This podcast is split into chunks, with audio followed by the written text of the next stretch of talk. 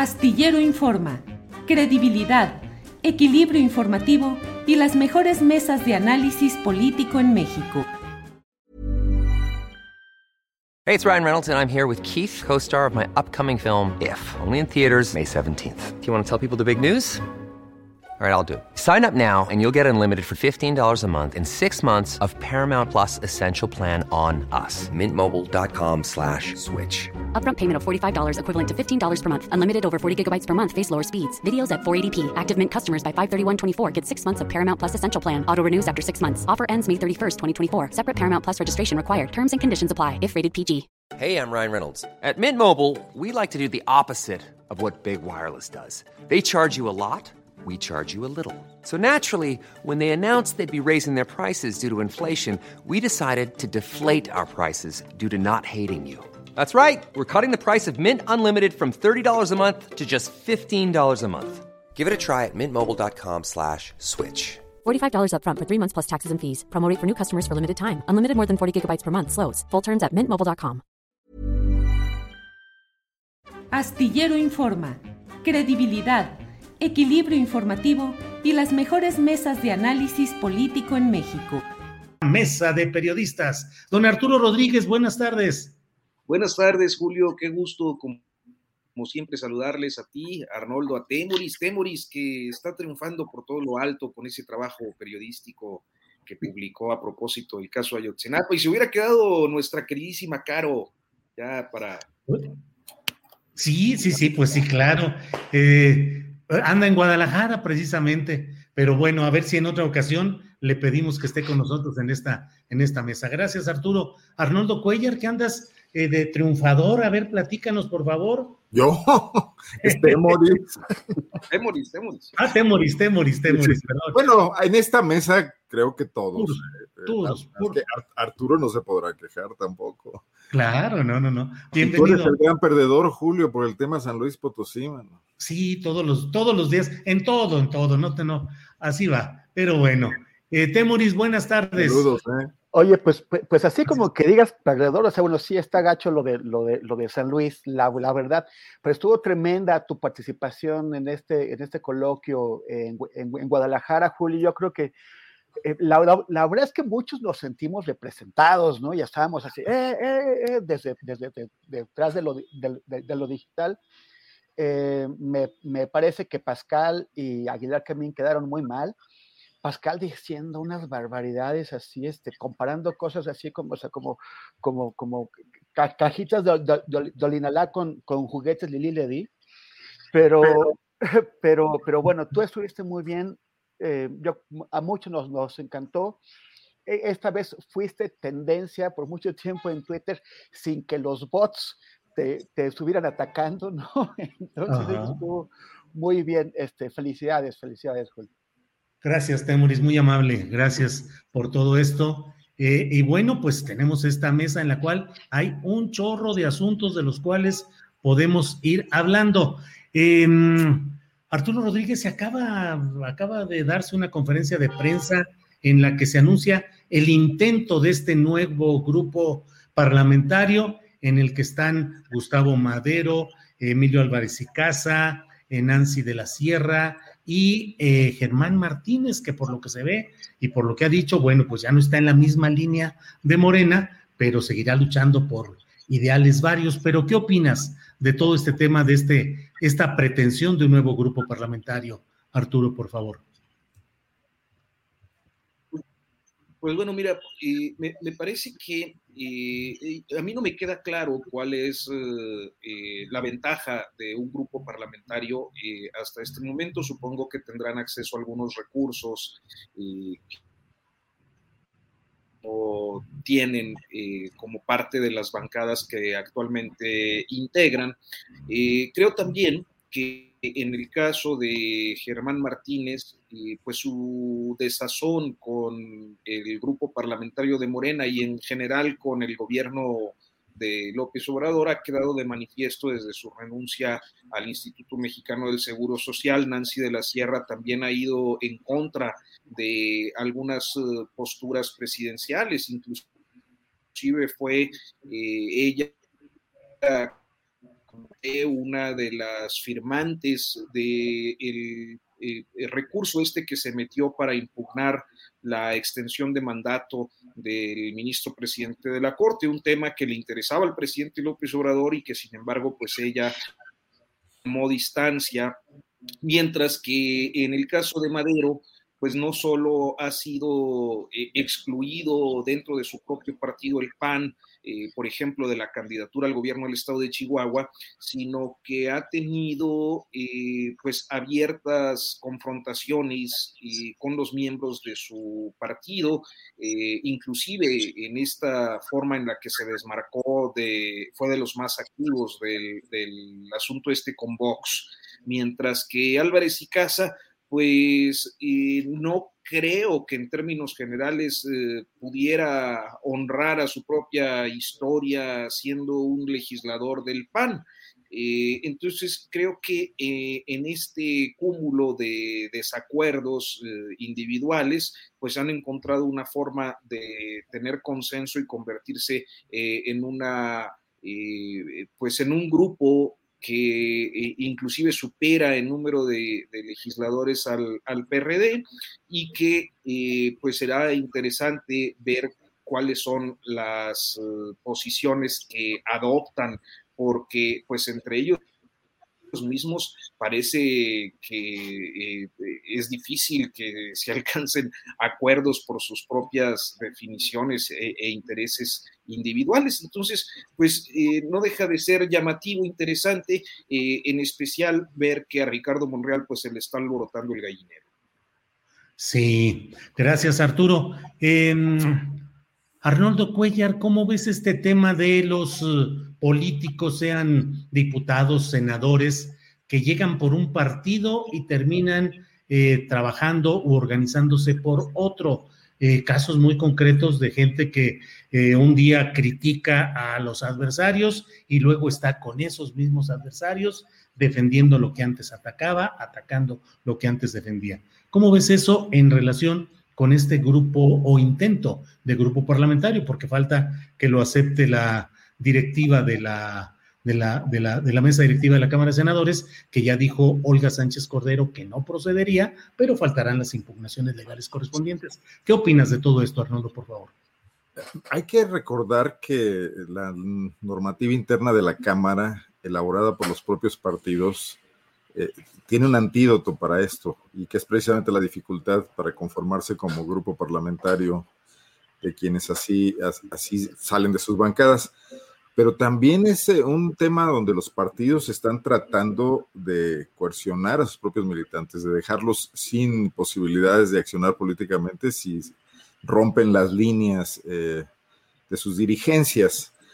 Eh, yo veo, veo en esto más que, bueno, hay de todo en la viña del Señor, pero más que traiciones a los partidos que los postulan, tipo Lili Telles, que ahí la, la, la verdadera bronca no es de ella, sino de quien la hizo senadora, porque a quién se le podía ocurrir, conociendo, bueno, pues, su historial, que podría haber ahí lealtades o congruencia, eh, sino que acá es más bien eh, en el grupo que surge en el Senado, lo que yo veo es una seria crisis de, los partidos a los que pertenecen algunos de estos militantes, y no es únicamente el problema del PT y, del grupo hegemónico, eh, digamos, López Obradorista, creo que también hay un serio problema en el PAN, y creo que si el grupo prospera, eh, otros inconformes, por ejemplo, con la reelección de Marco Cortés o con algunas de las líneas que él ha asumido y que probablemente también eh, asumirá en relación a las candidaturas del próximo año, eh, traerán este tipo de disidencias y de, y de, inconformidades.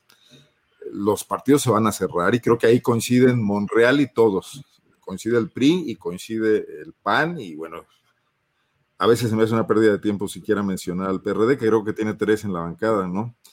Pero se van a cerrar en banda porque no quieren que esto pase. Yo lo inscribiría más bien en la, en la crisis general del sistema de partidos, de la que se aprovechó Morena en 2018 con las expectativas, estas que muy bien refería en esa parte final de tu, de tu charla con Carolina, eh, de las que surge la esperanza en, algo nuevo con, con, el movimiento López Obradorista eh, canalizado electoralmente a través de Morena y que están profundamente eh, afectadas, decepcionadas en este momento, pero que no satisfacen tampoco ninguno de los otros partidos.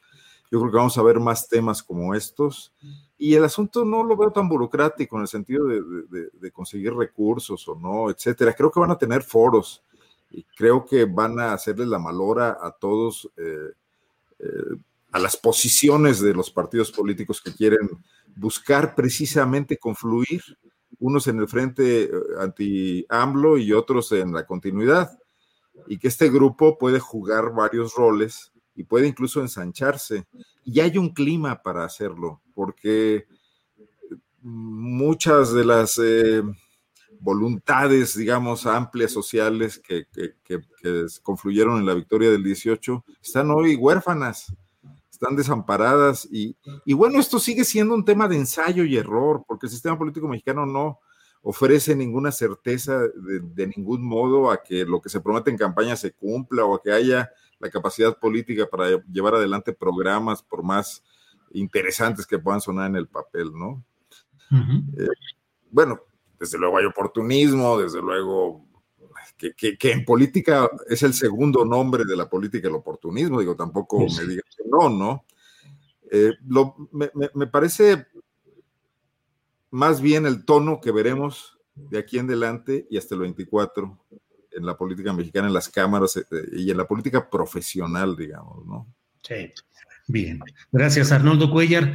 Eh, vamos ahora con Temoris Greco para pedirle su opinión sobre este mismo tema de este presunto nuevo grupo parlamentario y el jaloneo además que hay en San Lázaro también por la presidencia de las comisiones. Todo el mundo anda peleado ahí. Jade Kolpolemsky, a pesar de que estuvo involucrada por su propio partido, acusada formalmente de una serie de manejos inmobiliarios presuntamente delictivos por 400 millones de pesos o 350, no recuerdo, pues ahora eh, metida ahí tratando de ganar también una presidencia de una comisión de la Cámara de Diputados. ¿Qué opinas, Temoris, de todo esto?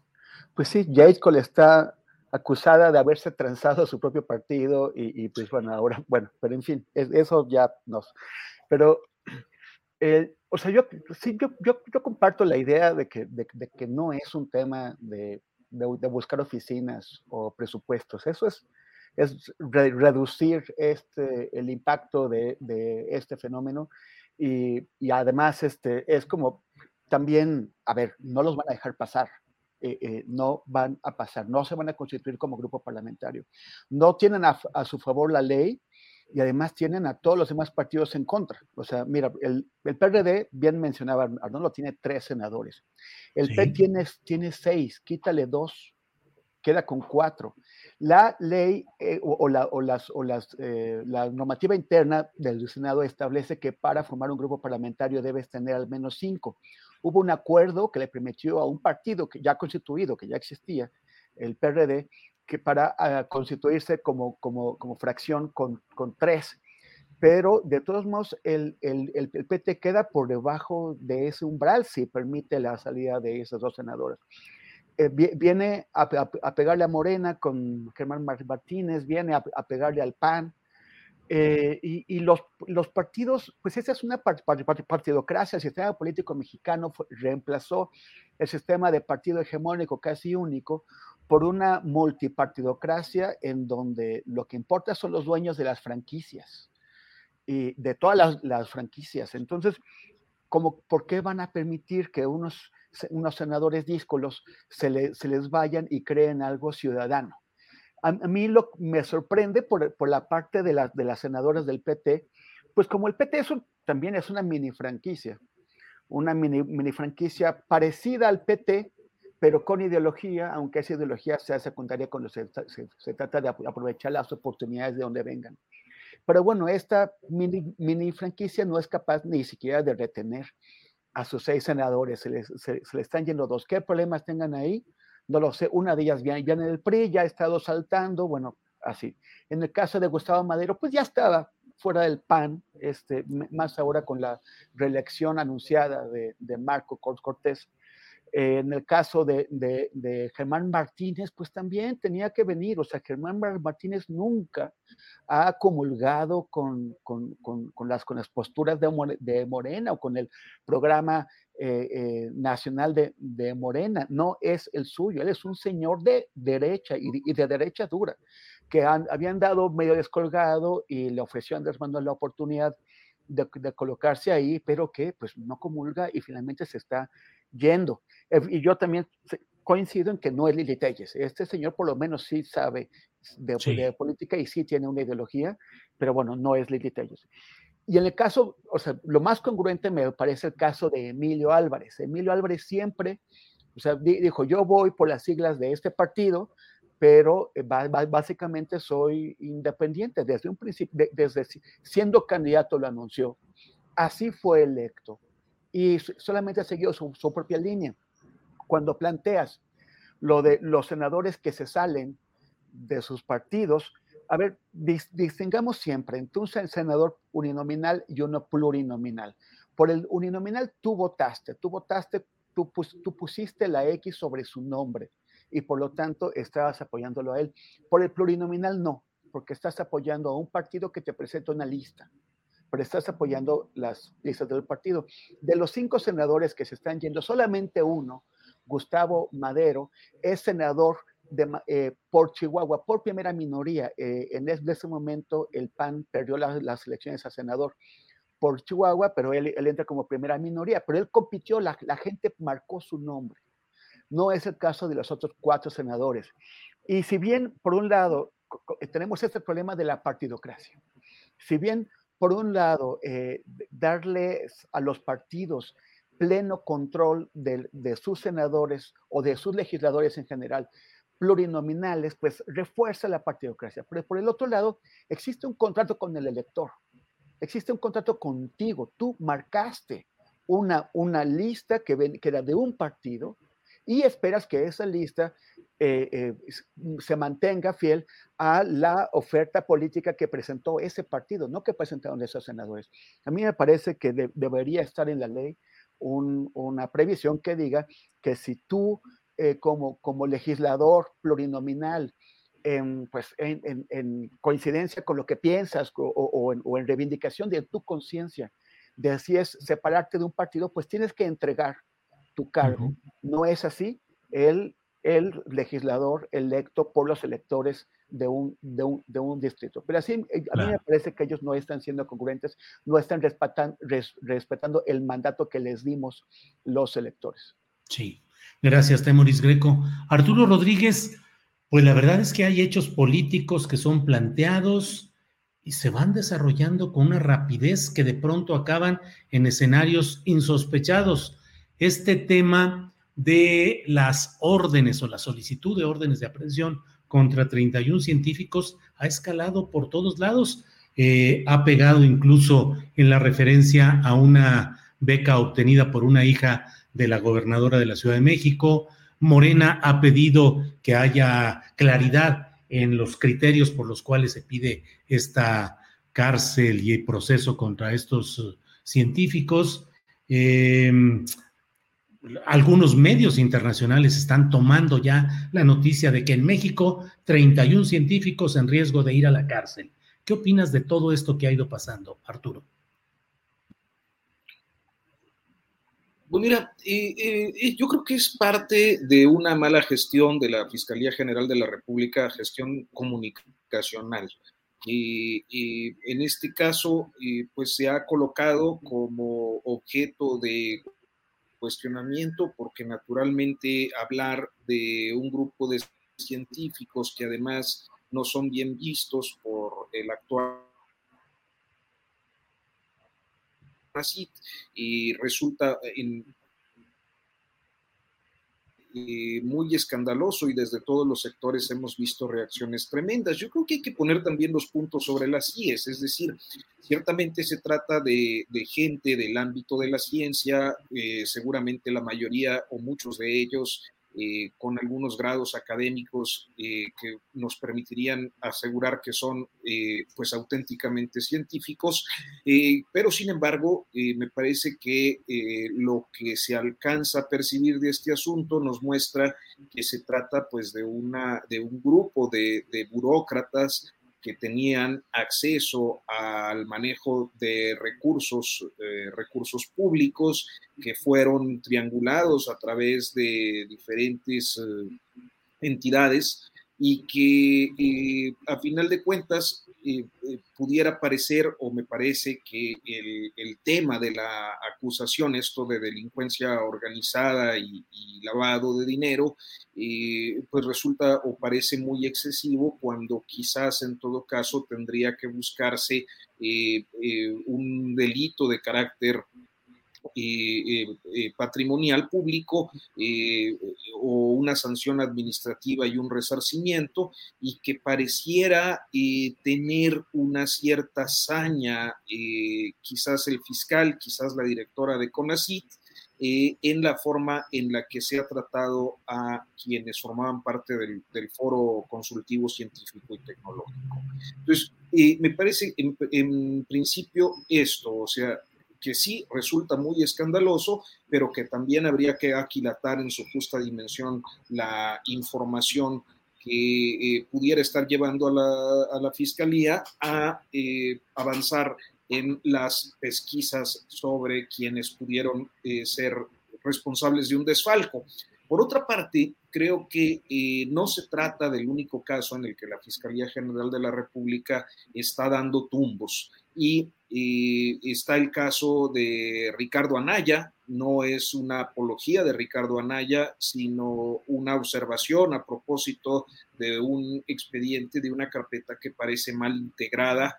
Ya había algunos datos sobre la acusación hoy con un primer video de cuatro que dice que va a, publicar me parece que hay eh, varios elementos que nos permiten suponer que eh, pues la fiscalía no amarró bien el expediente, lo dejó vulnerable y eh, combatible como se percibía desde un principio, desde hace algunas semanas con el caso de Ricardo Anaya, como ha ocurrido con otros casos eh, que surgieron de la denuncia de Emilio Lozoya Austin, el director de Pemex, el único que efectivamente tiene comprobada la recepción de 10 millones de dólares de, de Odebrecht y que sin embargo no ha pisado la cárcel. Entonces, eh, quizás estamos ante un episodio, ya hubo un revés también en días pasados a otro de los escándalos de corrupción, que fue eh, la detención de Gerardo Sosa Castellán, parece que ya les tiró uno de los delitos, aunque sigue preso. Eh, entonces, pues sí, eso pareciera que a quien hay que sentar en el banquillo, pues sería la Fiscalía General de la República, que evidentemente no está haciendo bien su trabajo ni eh, la forma en la que eh, lo comunica. Arturo, muchas gracias. Eh, Arnoldo Cuellar, pues la verdad es que podríamos dedicar el programa entero y nos faltaría mucho tiempo para dedicárselo a, Alejandro Manero, porque hoy está presente en los principales problemas que están sucediendo en el país. En San Luis Potosí, la inacción respecto a lo que hace 13 meses le presentó la unidad de inteligencia financiera y que por esa inacción permitió que Ricardo eh, Gallardo Cardona sea ahora el gobernador ya en funciones de San Luis Potosí. Y este tema de las, los científicos que ha puesto en la mesa de la discusión las becas, cómo se asignan los científicos, mil cosas, lo cual me parece que finalmente es sano que nos preocupemos de estas cosas. Pero en el fondo, los errores o la inacción de la fiscalía. ¿Qué opina sobre toda esta historia de los científicos contra el rudo Gertz, Arnoldo? Bueno, dice Arturo, una mala gestión comunicacional. Yo complementaría que Gertz Manero es el señor anticomunicación. ¿Cuántas veces después de aquellas apariciones que tuvo con el caso Lozoya ha, ha vuelto a aparecer? Y por cierto, donde fue tundido por analistas y por columnistas, por Buscaglia, por ejemplo, ¿no? Eh, a ver, me parece que aquí hay que escalar un poquito las cosas. El presidente López Obrador eh, se está enfrentando a uno de sus más graves errores. Si la política central de su propuesta, de su programa, era la lucha contra la corrupción, el fiscal general de la República era un punto clave para eso.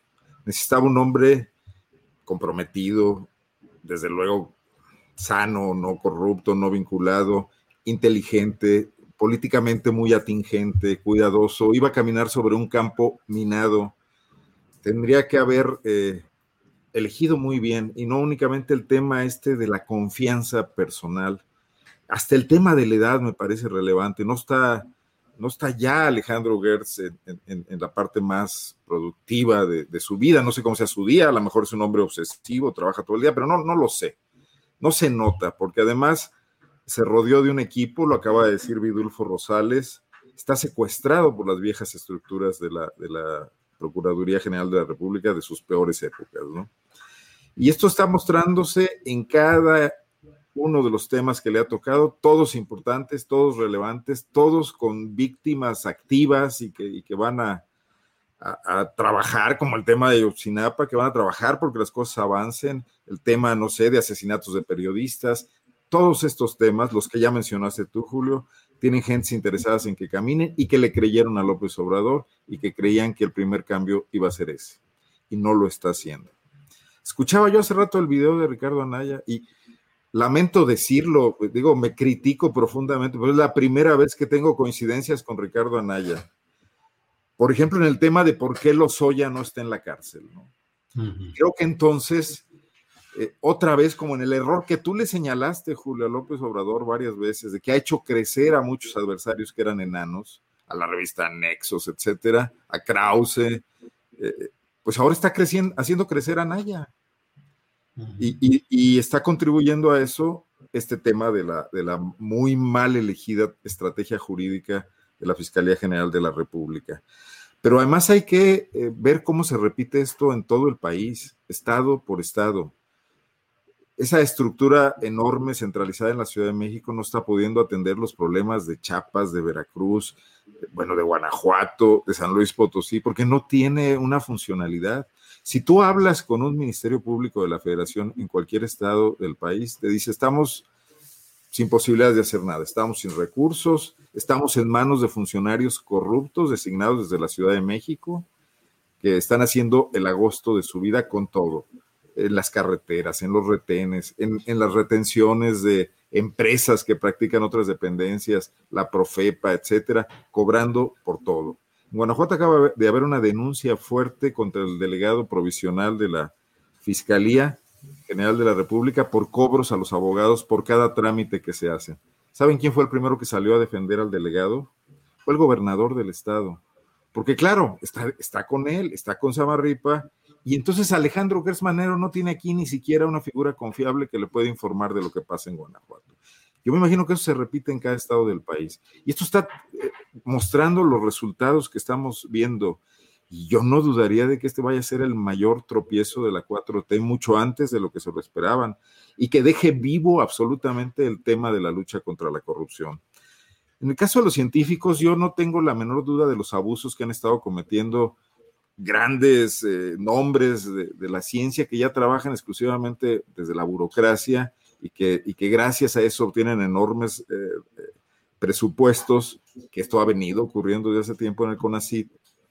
Pero me imagino que habría que, habría, habría que haber existido un cuidado para ir con blancos muy precisos, no meter a todos en, el mismo cajón y generar esta respuesta corporativa y que además le da eh, oro molido a los críticos de, la cuarta transformación y, y, con mucho sustento y con mucha sustancia y que puede ser comprada en todos los escenarios como una persecución. Bueno, yo ayer escuchaba hablar no sé, a Jorge Castañeda y Aguilar Camín, comparando esto con el estalinismo y con las persecuciones de los juicios de Moscú, ¿no?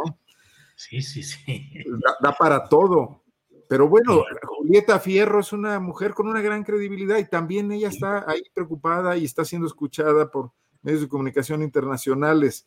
Eh, eso buscabas, o sea, en realidad, y luego tenemos los temas donde Gertz Manero está personalmente involucrado como, y, la directora de CONACYT como su, propia, eh, su propio ingreso al Sistema Nacional de Investigadores absolutamente cuestionado, que yo no sé qué necesidad tenía de eso o de qué tamaño es esa vanidad. Y en todo caso, vuelvo a lo mismo, no parece ser el hombre que iba a llevar a cabo, que iba a ser un gran fiscal de la nación en contra del mayor problema que tenemos, donde desde el más eh, eh, precario regidor de un municipio hasta los altos niveles de la burocracia están cometiendo delitos con el presupuesto público, con las decisiones públicas. Gracias, Arnoldo. Arnoldo Cuellar. Temoris Greco, ¿qué opinas de este tema que está, eh, eh, pues lo estamos platicando con mucha abundancia porque está ahí ahorita en la discusión pública? ¿Qué opinas, Temoris? Mira, el Gers Manero es, es un buey salvaje en pleno jaripeo. O sea, es, es, es tremendo. Está, no, no, no está haciendo nada, para lo cual fue, fue colocado ahí, pero está invirtiendo contra todo por sus, en, en, gran parte, por sus intereses y fobias y problemas personales. La gestión de, de Gers Manero va a ser recordada como una bestialidad. Y apenas lleva dos años y medio en el cargo. Eh, fue designado para nueve años. O sea, nos faltan seis años y medio de Gers Manero. O sea, urge, urge a la nación y le urge también a Andrés Manuel que el señor se jubile o algo se haga con él. Pero, pero tiene que irse de ahí porque de, de veras es un desastre lo que está haciendo. Y está, como, como ya señalaban mis compañeros, nuestros compañeros, está proveyendo de munición para pues, debilitar, en, lugar de fortalecer, para debilitar esta lucha contra la corrupción es grave. Ahora, hace un momento, hace unos, unos minutos, estaba viendo a unos trabajadores que, eh, de los que reparten gas en, en, Ciudad de México. Y vi que tenían una manta que, que decían, señor presidente, no nos quite nuestro, nuestro empleo. Y esto obviamente en, en relación con las, eh, los, los cambios que se están introduciendo para evitar los abusos en el cobro de gas. Y, yo estaba pensando, bueno, esos señores tienen pinta de ser eh, parte de la, de la, base social que eligió Andrés Manuel. ¿Será que ahora se arrepienten? ¿Será que ahora eh, piensan que debían haber votado por el PAN o, haber hecho otra cosa? ¿Qué es lo que habrían pensado ellos? Pero, y obviamente están molestos porque ahora los tocaron.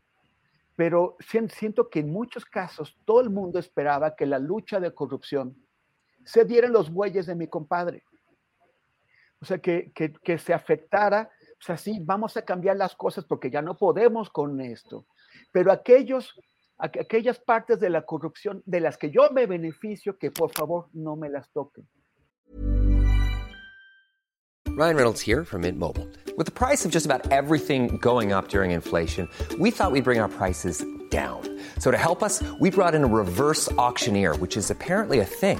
Mint Mobile unlimited premium wireless. Ready to get 30, 30, bit to get 30, bit to get 20, 20, 20, bit to get 20, 20, bit to get 15, 15, 15, 15 just 15 bucks a month. So, Give it a try at mintmobile.com/switch. slash $45 up front for 3 months plus taxes and fees. Promo for new customers for limited time. Unlimited more than 40 gigabytes per month slows. Full terms at mintmobile.com. Hey, it's Ryan Reynolds and I'm here with Keith, co-star of my upcoming film If, only in theaters May 17th. Do you want to tell people the big news? All right, I'll do it. Sign up now and you'll get unlimited for $15 a month in six months of Paramount Plus Essential Plan on us. Mintmobile.com slash switch. Upfront payment of $45 equivalent to $15 per month. Unlimited over 40 gigabytes per month. Face lower speeds. Videos at 480p. Active Mint customers by 531.24 get six months of Paramount Plus Essential Plan. Auto renews after six months. Offer ends May 31st, 2024. Separate Paramount Plus registration required. Terms and conditions apply if rated PG.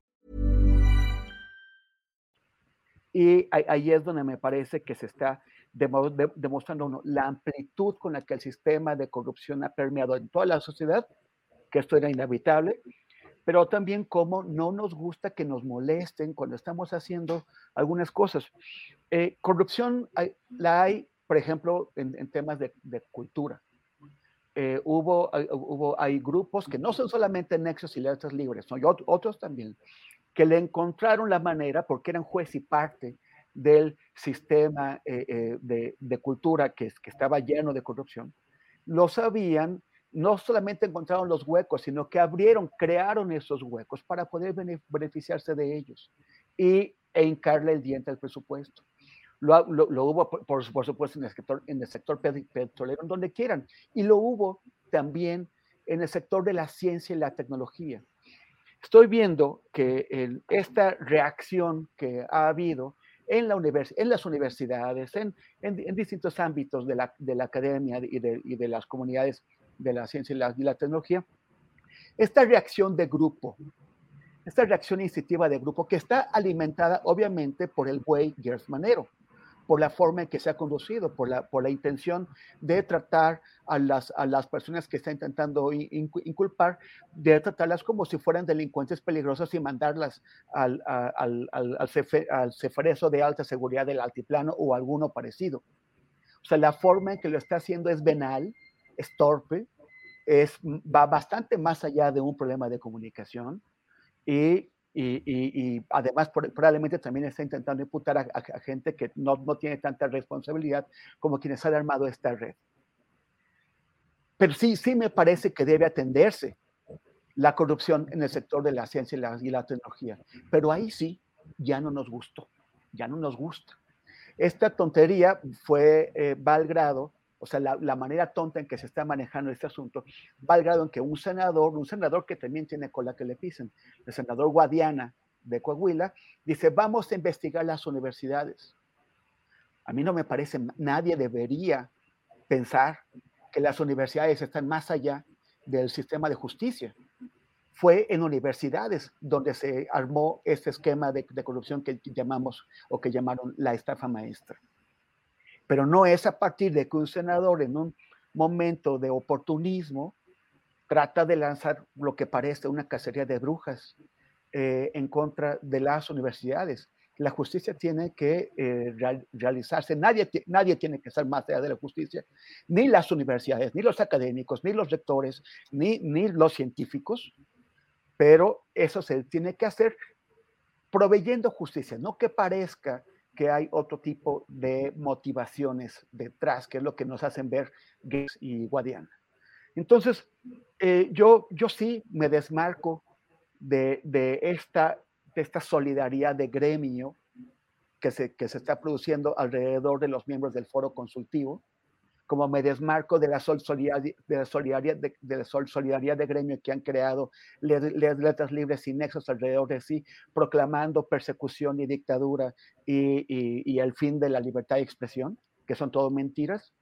Pero también digo, si se van a hacer las cosas, que se hagan bien, que no, que no hagan tonterías y para que no se hagan, primero tienen que salir Gertz y su equipo de comunicación, por, por cierto, que comunicación social de la Fiscalía General de la República es un desastre, bloquean en lugar de facilitar las cosas. Bien, Temuris, muchas gracias. Bueno, pues eh, podemos pasar a otro tema. Te propongo, Arturo Rodríguez, ¿cómo has visto esta visita de hoy del presidente López Obrador a Sonora para ofrecer el perdón oficial del gobierno de la República, del Estado mexicano, a la población yaqui de aquella entidad? Estuvo acompañado el presidente López Obrador de Cuauhtémoc Cárdenas, el ex candidato presidencial, hijo del general Lázaro Cárdenas, que también tomó en su momento acciones a favor del pueblo yaqui. ¿Qué opinas de este acto de hoy, Arturo Rodríguez? Oh, me parece un, gesto simbólico importante y como todo gesto que corresponde a un proceso de justicia transicional, es un acto político ciertamente de importancia y pues por la forma en la que Jackie ha sido eh, agraviado a través de, la historia de este país y particularmente de la historia reciente. Yo creo que ahí eh, pues hay varios temas que sin embargo resultan eh, delicados. Eh, uno de estos es, por ejemplo, la persistencia en mantener el trazo de un gasoducto a través de una comunidad yaqui que eh, pues lo repudia desde hace años, desde el sexenio pasado, y que ha sido uno de los temas que ha generado violencia e inclusive algunas desapariciones, algún asesinato, perdón. Eh, hay un preso político de Loma de Bacún eh, precisamente por ese tema en el que Manuel Barlet, un hombre poderosísimo de la actual administración, se ha obstinado. Eh, me parece que no es el único caso, hay diferentes asuntos que al pueblo yaqui eh, le están afectando en, estos tiempos y que bueno, pues sería eh, muy interesante poder, yo creo que encontrar la forma de resolver las diferentes problemáticas del yaqui, además de este perdón que, insisto, es un, acto simbólico, un acto histórico, eh, no deja de llamar la atención eh, la presencia de, de Cuauhtémoc Cárdenas, alguien que ha sido particularmente crítico con el presidente López Obrador en diferentes momentos, que ha posado para la foto con opositores eh, eh, pues de poca, eh, digamos que de poca importancia, pero muy virulentos al gobierno, entre otros me parece que Gabriel Cuadri, este, y que de repente, bueno, pues vuelve a aparecer junto al presidente. Eh, en este momento creo que también es un mensaje, eh, tratándose de un presidente que además ha sido muy cuidadoso, a diferencia de otros críticos, en el trato que le da a Cuauhtémoc Cárdenas, siempre eh, anteponiendo esta expresión de al ingeniero lo respeto mucho. Eh, entonces, pues bueno, creo que hay, hay varios mensajes eh, simbólicos, eh, de uno por una parte de, naturaleza histórica y yo diría de justicia transicional, como lo comentaba hace un momento, y otro pues relacionado con el mensaje político que es la presencia de estos dos dos hombres que independientemente de las consideraciones que hoy se puedan hacer sobre el gobierno, sobre su desempeño como presidente, pues se trata de dos uh, figuras importantes en la historia política de este país y por el cambio, para el cambio de, democrático. Bien, muchas gracias Arturo Rodríguez. Eh, Arnoldo Cuellar, ¿cómo ves este tema? Eh, que bueno, pues la verdad es que se han dado muchos uh, discursos y actos públicos de pedir perdón a víctimas del Estado, a veces por hechos individuales, claro, con todo el peso del Estado como causante de esos infortunios o esos crímenes, pero hoy se está en, en un terreno delicado que es el de el pueblo yaqui que ha estado en protesta y ha estado activo en defensa de diversos asuntos relacionados con su vida cotidiana. ¿Qué opinas de este acto con el pueblo yaqui en Sonora con el presidente López Obrador, Arnoldo Cuellar? Voy a empezar a decir herejías.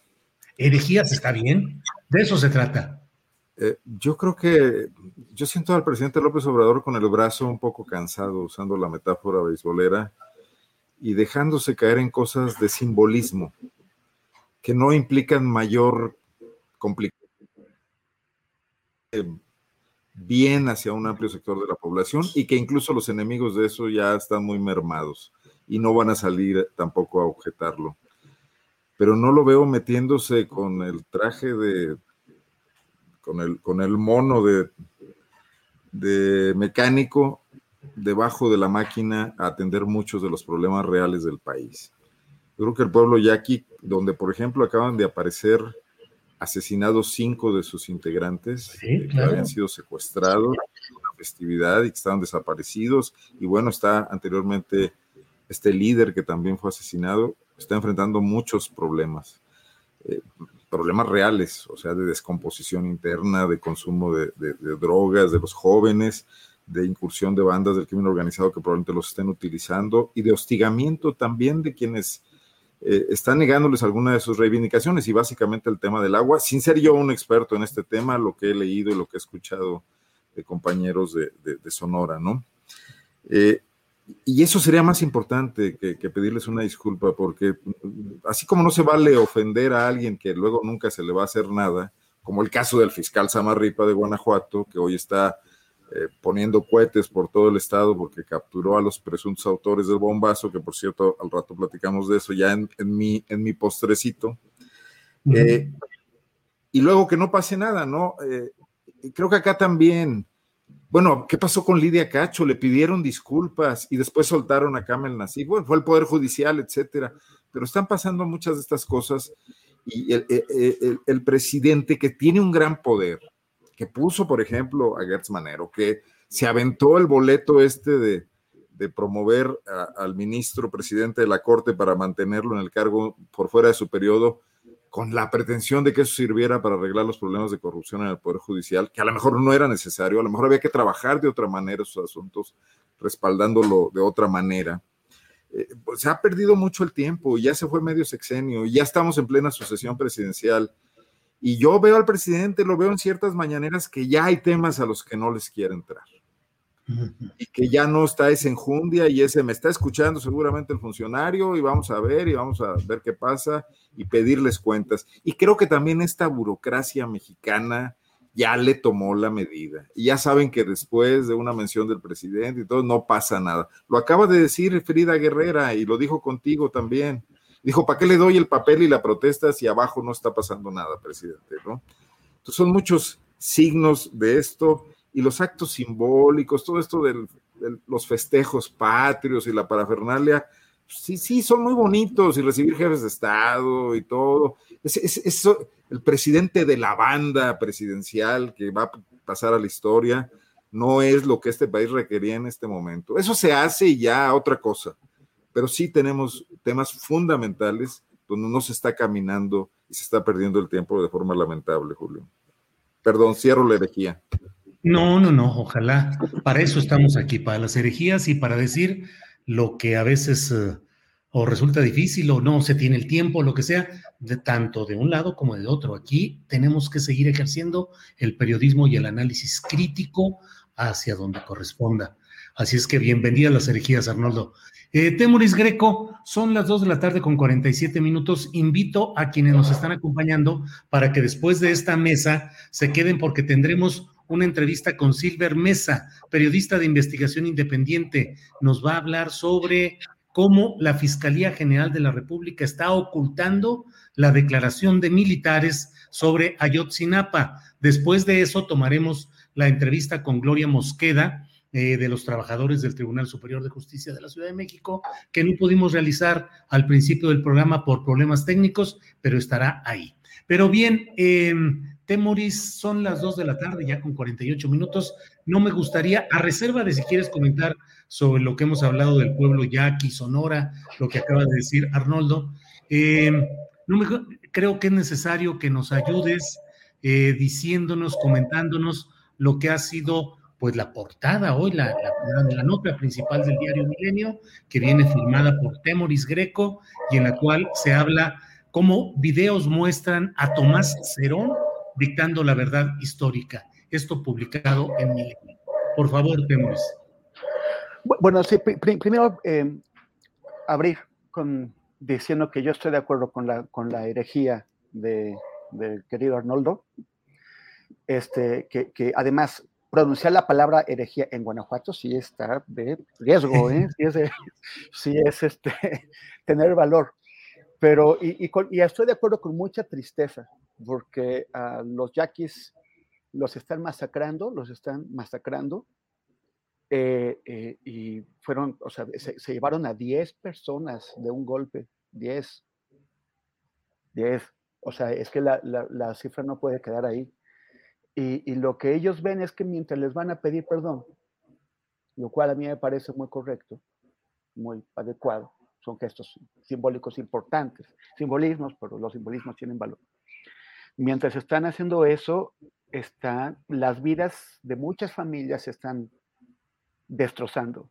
Y hay gente que está afuera, o sea, están los, los, secuestrados, los, los asesinados, pero están también los, los que han tenido que desplazarse, los que están en varias ciudades del país, porque, porque ni, el, ni el gobierno del estado de Sonora, ni la fiscalía de, de Sonora ni mucho menos la Fiscalía General de la, de la, República están atendiendo la emergencia que viven los yaquis que están sufriendo las ofensivas del crimen organizado. Y me da muchísima tristeza que les pidan perdón cuando se acaban de llevar a 10 personas y ya encontraron los, los restos de 5, probablemente aparecerán otros 5. Y es gravísimo lo que está pasando. Pero bueno, este, vamos, como nos queda poco tiempo, vamos al tema de los videos. Eso es parte, Julio, de, un, de, un, de una investigación que está apareciendo en, en la portada de Milenio. apareció la primera parte el viernes, otra hoy, y mañana estará otra. Y, el hecho de que aparezca en, ese periódico es importante, significa mucho, pero bueno, ya lo dejo a, nuestros, eh, al, público y a ustedes para que lo comenten si quieren o, lo cometemos en otro momento. Pero eh, sí, o sea, sabíamos que había habido torturas, pero ¿cómo, ¿cómo se habían producido esas torturas y para qué habían servido? Esto es relevante algunos organismos internacionales habían eh, aplicado protocolos conocidos mediante entrevistas a los testigos, a, los torturados, para determinar que había habido torturas, pero es así como que queda fuera del alcance de la gente, ¿no? O sea, ¿qué nos están diciendo? ¿Qué protocolos? ¿Cómo se hace? ¿Cómo pueden estar seguros? Bueno, ellos los torturadores, para empezar, Tomás Herón, entonces director de la Agencia de Investigación Criminal, tenían tal seguridad en que controlaban el aparato del Estado y que su impunidad era plena, que no tuvieron reparo cuando el CISEN, con agentes del, del CISEN, estuvieron presentes en todas sus sesiones de interrogatorio donde torturaron a personas. Y ya queda clarísimo para cualquiera que tuviera dudas eh, sobre todo para nuestros colegas periodistas que se dedicaron a, apoyar la, mentira histórica y, dudaron de que hubieran eh, existido estas torturas, pues ya quedó claro. Para ahora, ¿cómo, ¿qué es lo que se hacía? Eh, por ejemplo, lo que, lo que estamos mostrando al día de hoy, gracias a, videos a los que tuve acceso, es que, el, es que el, Tomás Herón intentaba coordinar a, sus torturados para que todos dijeran lo mismo. Y esto lo, lo hizo, por ejemplo, en el caso del preso llamado, del detenido llamado el, Cepillo, o apodado el Cepillo, eh, lo, lo, hizo mostrándoles los eh, videos de lo que los otros torturados habían dicho para que él pudiera ajustar su declaración. Él lo hizo amenazándolo de muerte, lo hizo mediante golpes y, y, amenazando también con entregarlo a los rojos, que es el grupo eh, criminal rival que seguramente, pues, si lo ponían en sus manos, le iban a dar una muerte muy, muy, muy, muy, muy grave.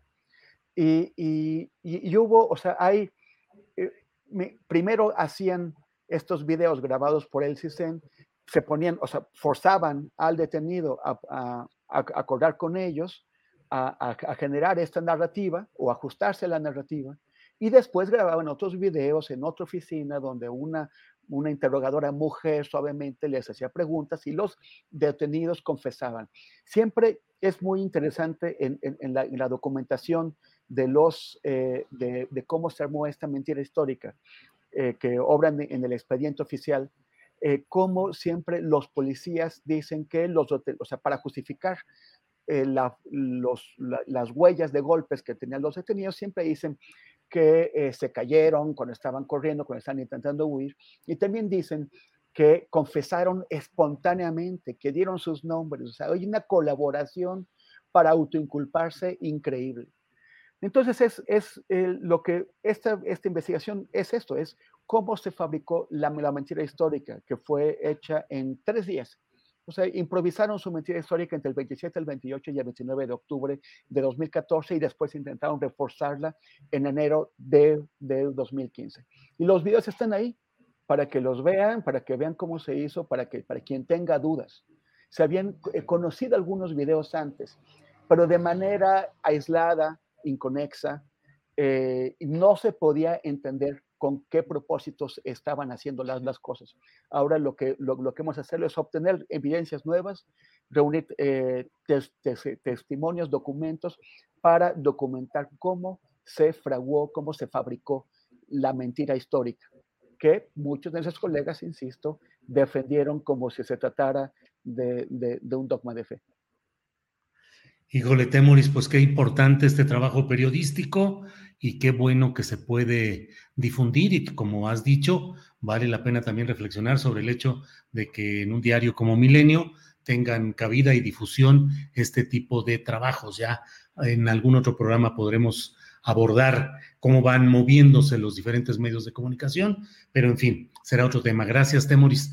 Eh, Arturo Rodríguez, son las 2 de la tarde con 55 minutos, así es que podemos entrar a la gustada sección de los postercitos gastronómico-políticos. Así es que lo que quieras decir sobre el tema que desees, por favor, Arturo. No, pues mira, nada más eh, felicitar a Temoris por, por este trabajo eh, que me parece muy importante en, la medida en la que también nos deja ver que en muchos momentos una construcción para hacer ver que hay grupos de cárteles o delincuencia organizada cuando aquí lo que queda claro pues es que eh, al menos ese grupo que estaban eh, implicando fue torturado para admitir una participación en hechos que me parece no han sido exhaustivamente investigados en relación al ejército y otras entes del Estado mexicano que pudieron operar por acción, omisión o aquiescencia. Entonces, este, pues mi felicitación a Temuris, creo que es una, un trabajo muy, muy, muy importante para eh, ir avanzando en el esclarecimiento de esos hechos tremendos de 2014. Y por otra parte, eh, muy rápido quiero mencionar que, eh, bueno, pues están por resolverse los asuntos de Michoacán y del estado de Nuevo León. me parece muy lamentable lo barato que sale violar la ley electoral eh, en el caso de Michoacán, bueno, pues hay eh, bastante evidencia de la conducta anómala típica de eh, la votación en la zona de tierra caliente y de otros, de otros lugares que nos obligaría a replantear ese proceso electoral. Sin embargo, todo parece indicar que el Tribunal Electoral avalará el triunfo de Alfredo Ramírez Bedoya sin eh, pues reparar en eh, lo que ahí ocurrió. Y está el caso de Nuevo León, donde eh, pues se da esta triangulación de fondos, 14 millones de fondos ah, de la familia del candidato Samuel García, y se nos presenta como si fuéramos ingenuos e inocentes eh, eh, como un asunto de eh, la familia para el partido, que esos fondos no habrían ido en su totalidad a la campaña, sino al partido Movimiento Ciudadano, al que se le impone una multa, un proyecto muy polémico del magistrado Vargas, de por sí él, un escándalo en sí mismo, que fue pues medio subsanado por sus pares, principalmente por la intervención de Yanino Tálora, que alcanzó mayoría y remitió el asunto al INE para que eh, pues imponga una sanción, eh, una sanción que sin embargo, dados los otros asuntos que pudieran implicar eh, nulidad, pues ya parece que están siendo desechados, de tal suerte que una vez más eh, vemos cómo eh, la violación de la ley electoral, eh, la conducta, no solo la violación de las reglas del juego, también estas formas burdas de, jugar el juego, pues nos colocan ante una democracia electoral precaria que desafortunadamente parece no poder superarse proceso tras, proceso electoral y que en, la elección próxima pasada del 6 de junio eh, vimos eh, pues una vez más con todos los excesos eh, en diferentes zonas del país para que ahora sí todo permanezca igual, igual que antes. Entonces, me parece que era oportuno mencionar este asunto antes de despedirnos. Muchas gracias, Arturo Rodríguez. Arnoldo Cuellar, lo que quieras poner sobre la mesa de los postrecitos de fin de programa, por favor. Muchísimas gracias. Pues, aparte de reconocer que, coincidí parcialmente con Ricardo Anaya, tengo que también confesar que otra vez volví a leer Milenio con interés. Y fue gracias a Temoris. Debe ser porque es 28 de septiembre y hoy es el aniversario del el incendio de la Lóndiga de Granaditas por Miguel Hidalgo y Costilla. Según se acordarán ustedes que son estudiosos de la historia. Voy a compartir rápidamente algo ya saben la solución que le dio acá el fiscal de Guanajuato al tema de la bomba. Esta es hoy. ¿Ven ya un video? No, no, no, no. Permítanme un segundo. Ah, ya estoy ahí. Un, dos, tres, un, dos, tres, ya está a punto de ser colocado este video por parte del tecnólogo Arnoldo Cuellar. Espero que ahora sí. A ver, viene. Sí, ya está. Bueno, esta es una manifestación hoy de la, de la familia de la mujer detenida junto con su pareja como autora del atentado. A esto nos dedicábamos a trabajar honradamente. Ella me ayudaba los días que no tenía clases en la telesecundaria. Aquí está la prueba en que me ayudaba a trabajar vendiendo elotes. Eso era nuestro trabajo honrado. O sea, muchos que la conocen, apóyenme y ayúdenme, por favor, porque es mi hija. Y ustedes nos conocen y saben que somos honrados. Mi hija no podía saber hacer eso, esa bomba que dicen que, que ellos fabricaron. Ellos son de campo. Ella se casó, se dedicó al hogar, es ama de casa. Y cuando venía a vernos, nos apoyaba en el campo a trabajar. A nosotros, sus padres. Por eso quiero que nos apoyen, que nos ayuden con sus oraciones también. Por favor, que se haga justicia. Aquí está la gente que la conoce, que saben quién es, que saben que es, que es ama de casa, son trabajadores de campo, no son capaces de hacer eso, son inocentes, queremos justicia. Ayúdenos para que haya justicia. Bueno, esos son los peligrosos terroristas de Carlos Amarripa, que el presidente un poco avaló la situación porque dijo ya los capturamos a los culpables. Bueno, pues qué te decimos, así están las cosas por allá, Arnoldo. Bueno, pues gracias, gracias. Temoris Greco, eh, tu comentario final, el postrecito, ya me quedó el sabor amargo con esto de lo que acaba de verse ahí de Guanajuato, pero bueno, recuperemos el sentido gastronómico. Temoris, tu postecito, por favor. Pues, pues es un poquito en anticipación que de, la entrevista que le vas a hacer a, Silver Mesa, que es un gran periodista, eh, que pues señalar que, que, o sea, cómo la Fiscalía General de la, de la República opera de una forma pues desconexa y caótica. O sea, por un lado tienes la unidad de litigación del caso Ayotzinapa que está haciendo esas investigaciones, pero tienes la unidad de transparencia interna de la Fiscalía que hace, que hace estos bloqueos, estos documentos que le dieron a Silver, que es una broma, o es una broma, como eh, pues, no, quieren, no quieren realmente presentar nada. Testaron, eh, mancharon, bloquearon, todo, todo, todo lo que pueda servir de, de, de, esos documentos. Y esa es una costumbre que, pues, sí recuerda a la que, a la que, a la que había eh, también en el gobierno de Peña Nieto, cuando eh, la PGR entregaba documentos testados y era muy difícil obtener cualquier cosa utilizable de ellos para poder entender qué era lo que estaba haciendo. Entonces, eh, a, mí me parece que hay algunos fiscales y agentes del Ministerio Público y algunas personas que sí quieren hacer bien las cosas en la Fiscalía General de la, de la República, pero como conjunto es la misma que había con Morillo Karam y ellos, pero solamente que con un señor, con un buen loco que es Alejandro Gersmanero. Bien, pues eh, qué cosas, qué cosas por todos lados. Pero bueno, Arturo Rodríguez, muchas gracias y buenas tardes por esta ocasión.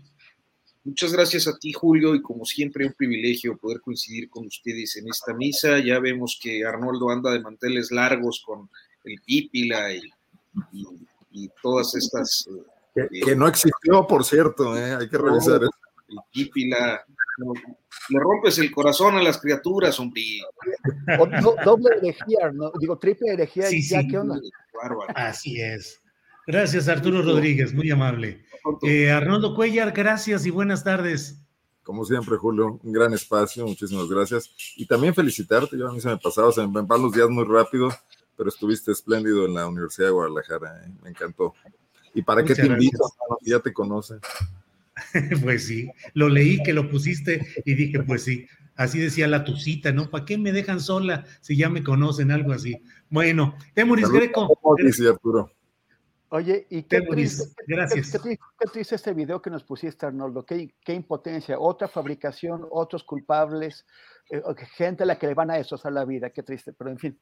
Este, gracias, gracias Julio, gracias Arnoldo y, y, Arturo, e invitar al público a que me sigan en mis redes, en Facebook, en Twitter e Instagram. Solamente pónganle diagonal, facebook.com diagonal temoris y así en Twitter y en Instagram. Gracias y nos vemos la próxima semana. Arturo, necesitamos contratar a Temoris como community manager nuestro porque se nos olvida a nosotros hacer eso. o, a ver si ponemos una, algo que, que diga ahí los datos de cada cual. Bueno, gracias y nos vemos el próximo martes. Gracias. Para que te enteres del próximo noticiero, suscríbete y dale follow en Apple, Spotify, Amazon Music, Google o donde sea que escuches podcast te invitamos a visitar nuestra página julioastillero.com. Hi, I'm Daniel, founder of Pretty Litter. Did you know cats tend to hide symptoms of sickness and pain? I learned this the hard way after losing my cat, Gingy. So I created Pretty Litter, a health monitoring litter that helps detect early signs of illness by changing colors, saving you money and potentially your cat's life. Pretty Litter is veterinarian developed, and it's the easiest way to keep tabs on your fur baby's health right at home. Go to prettylitter.com and use code ACAST for 20% off your first order and a free cat toy. Terms and conditions apply. See site for details. When you make decisions for your company, you look for the no brainers. And if you have a lot of mailing to do, stamps.com is the ultimate no brainer. It streamlines your processes to make your business more efficient, which makes you less busy. Mail checks, invoices, legal documents, and everything you need to keep your business running with Stamps.com.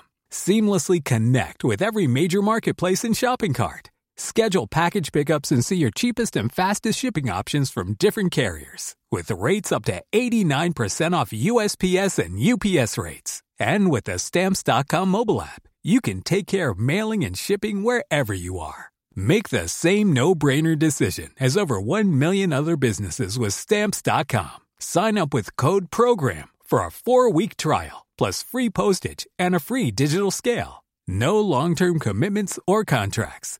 That's stamps.com. Code program. Para que te enteres del próximo noticiero, suscríbete y dale follow en Apple, Spotify, Amazon Music, Google o donde sea que escuches podcast. Te invitamos a visitar nuestra página julioastillero.com.